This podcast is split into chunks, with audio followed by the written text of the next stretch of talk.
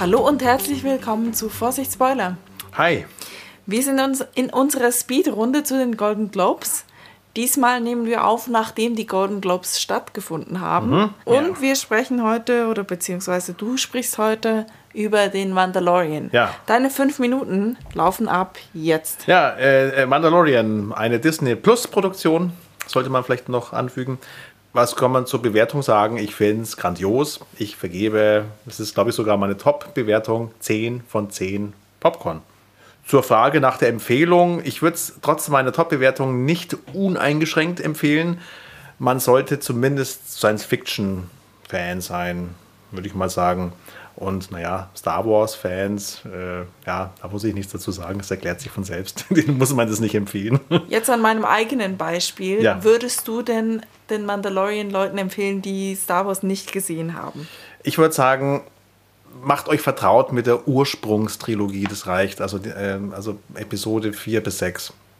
Da sind wir übrigens auch dann eigentlich schon bei der Handlung, weil nämlich zeitlich äh, ist der Mandalorian ja, angesiedelt kurz nach der Originaltrilogie. Also das setzt ein, fünf Jahre nach dem Untergang des Imperiums, also nach Episode 6. Und ja, zur Handlung, was kann man noch sagen? Die äh, zentrale Figur, das ist der Mandalorian, ein Kopfgeldjäger, gespielt von Pedro Pascal. Den kennen wir alle als den Schwerenöter aus Game of Thrones. Den Oberyn. Oberyn, genau. Und Da bin ich bei Game of Thrones ausgeschieden, als der da den Kopf oder was die Augen ja, ausgekriegt ja, ja, stimmt. gekriegt Ja, hat. ja, ja. Der Berg und die Viper. Ähm, Ja. äh, Gut, wir schweifen ab. So zu haben wir uns, Genau, da haben wir das Gesicht vom Oberyn ja auch noch äh, im- in der Erinnerung. Und jetzt kommen wir zum Gesicht vom Mandalorian. Das sieht man nämlich nie. Das ist eigentlich auch schon mal eine geile Sache. Du hast eine Hauptfigur, deren Gesicht du nicht siehst. Und das ist eigentlich schon mal was Revolutionäres, finde ich, als, so als Serienkonzept. öffnet auch neue Optionen für all die Schauspieler mit Radiogesicht. Da gibt es vielleicht so den Agent, sagt dann hier, ich habe dir noch ein Casting, Pedro. Übrigens als Fußnote, ich glaube, also zweimal sieht man das Gesicht von Pedro Pascal. Als Denkst du, Zuschauer. er hat auch wirklich immer den selber gespielt mit der, mit der Maske? Ja, ja, doch, drüber? doch, doch. Selbst gespielt, aber wichtig, ähm, nachsynchronisiert. Also der Ton, den man von ihm hört, das erfährt man in der, im Making-of, das ist dann, seine Stimme ist dann nochmal im Studio nachgesprochen worden. Ja, äh, was kann man noch sagen? Also genau, ich muss ja noch die Handlung zusammenfassen. Das geht ganz schnell, nämlich äh, der Mandalorian, also der Kopfgeldjäger aus dem Star Wars-Universum, wird zum Babysitter vom Baby Yoda, der eigentlich Grogu heißt. Und übrigens ist der äh, Baby Yoda nicht der Yoda, den wir kennen. Das hat mich ja total verwirrt, auch Ja. weil die Rede war in den Medien schon lange jetzt vorher, dass da ein Baby Yoda Ja, ja. vorkommt. Und ich Das dachte, hat- da geht es um die Origin Story äh, von Yoda und hätte es Ja. jetzt zeitlich vorher Ja, eingeordnet. ja. Nee, nee, weil der ist stirbt einfach, ja. genau. Der, der stirbt ja genau und, ähm, und der Grogu jetzt äh, ist jetzt einfach praktisch der gleiche, von der gleichen Art. Frag mich nicht, wo die herkommen. Das Aus dem wissen, Sumpf. Ja, die, nicht mal, nee, ach, wir wissen es nicht.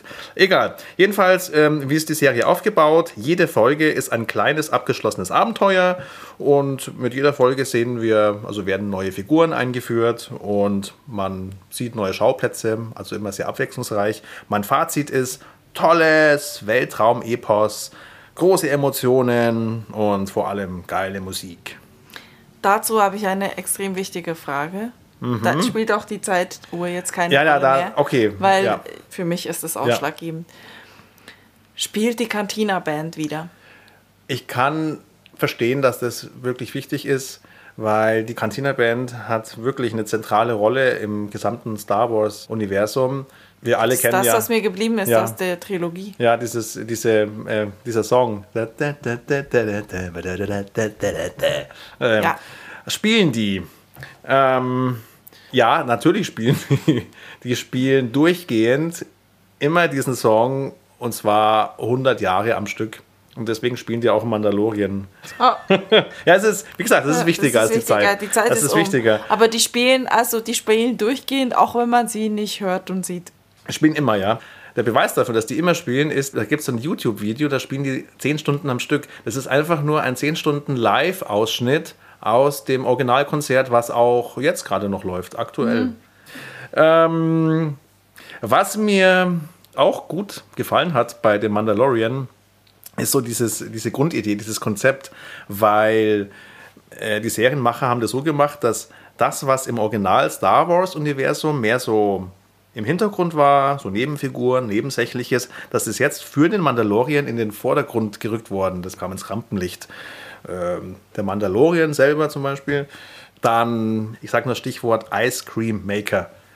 Ist auch wichtig, jetzt gut zu sehen im Mandalorian.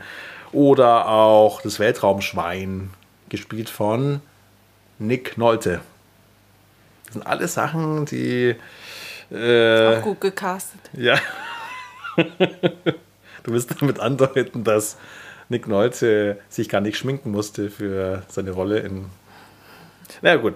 Ähm, wenn man, mehr, wenn man mehr, mehr erfahren will, äh, zu den Hintergründen von Star Wars und wie sie es gemacht haben und wie das alles zusammenhängt, kann ich nur verweisen auf das Making of. Gibt es auch bei Disney Plus. Allein schon das Making of finde ich mindestens genauso geil wie die Serie selbst. Da lernt man nicht nur viel über den Mandalorian, sondern auch überhaupt, wie man überhaupt Filme macht. Und äh, ja, ich muss, ich bin, dann wäre ich soweit fertig. Gut. Jetzt sind meine fünf Minuten um. Die sind um, okay. Ja. Eine abschließende Frage, weil wir ja als Golden Globe Special das machen. Mhm. Er hat jetzt nichts gewonnen. Wo würdest du denn den Mandalorian auszeichnen, wenn du die Jury wärst? Ja, also ich kann es verstehen, dass er nicht beste Serie wurde. Dafür war der Mandalorian zu speziell. Wenn ich könnte, würde ich gerne einen Golden Globe verleihen für den Bereich Technologie oder Special Effects. Weil die Art und Weise, wie die das gefilmt haben, diese ganzen Weltraumlandschaften, das war nicht einfach nur so billiges Greenscreen, sondern das war wirklich live gefilmt ja, vor einer virtuellen Realität. Also so eine LED-Leinwand. Kann man so sagen, ja. Die, waren ja. So eine Art, die haben so eine Art Halle gebaut und an den Wänden drumherum, also 360 Grad, war praktisch äh, der ganze Hintergrund angezeigt und mit jeder Kamerabewegung hat sich dann auch die Perspektive angepasst. Ist technisch unvorstellbar, ist Wahnsinn. Erfährt man alles im Making-of, sage ich mal. Gut, also eine Empfehlung fürs Making-of. Ich gebe ja. Empfehlung ab noch, äh, weil ich jetzt neuerdings jemand bin, die die Star Wars Trilogie, die ursprüngliche gesehen hat. ähm, darauf empfehle ich äh, die Star Wars Trilogie von Family Guy. Oh yeah! ja, ähm, die Prequels habe ich nicht gesehen, wie gesagt. Ja, dann wäre es das für den Mandalorian. In unserer Golden Globes Serie besprechen wir das nächste Mal nochmal eine Serie ja. von Netflix, Unorthodox. Und danach äh, geht es über zu den Filmen. Ja. Ihr könnt uns gerne erreichen über vorsichtsspoilerpodcast.gmail.com oder auf Instagram folgen, da sind wir at Vorsichtspoiler oder auf Twitter sind wir at Vorsicht Bis dann. Das ist schön geschluckt.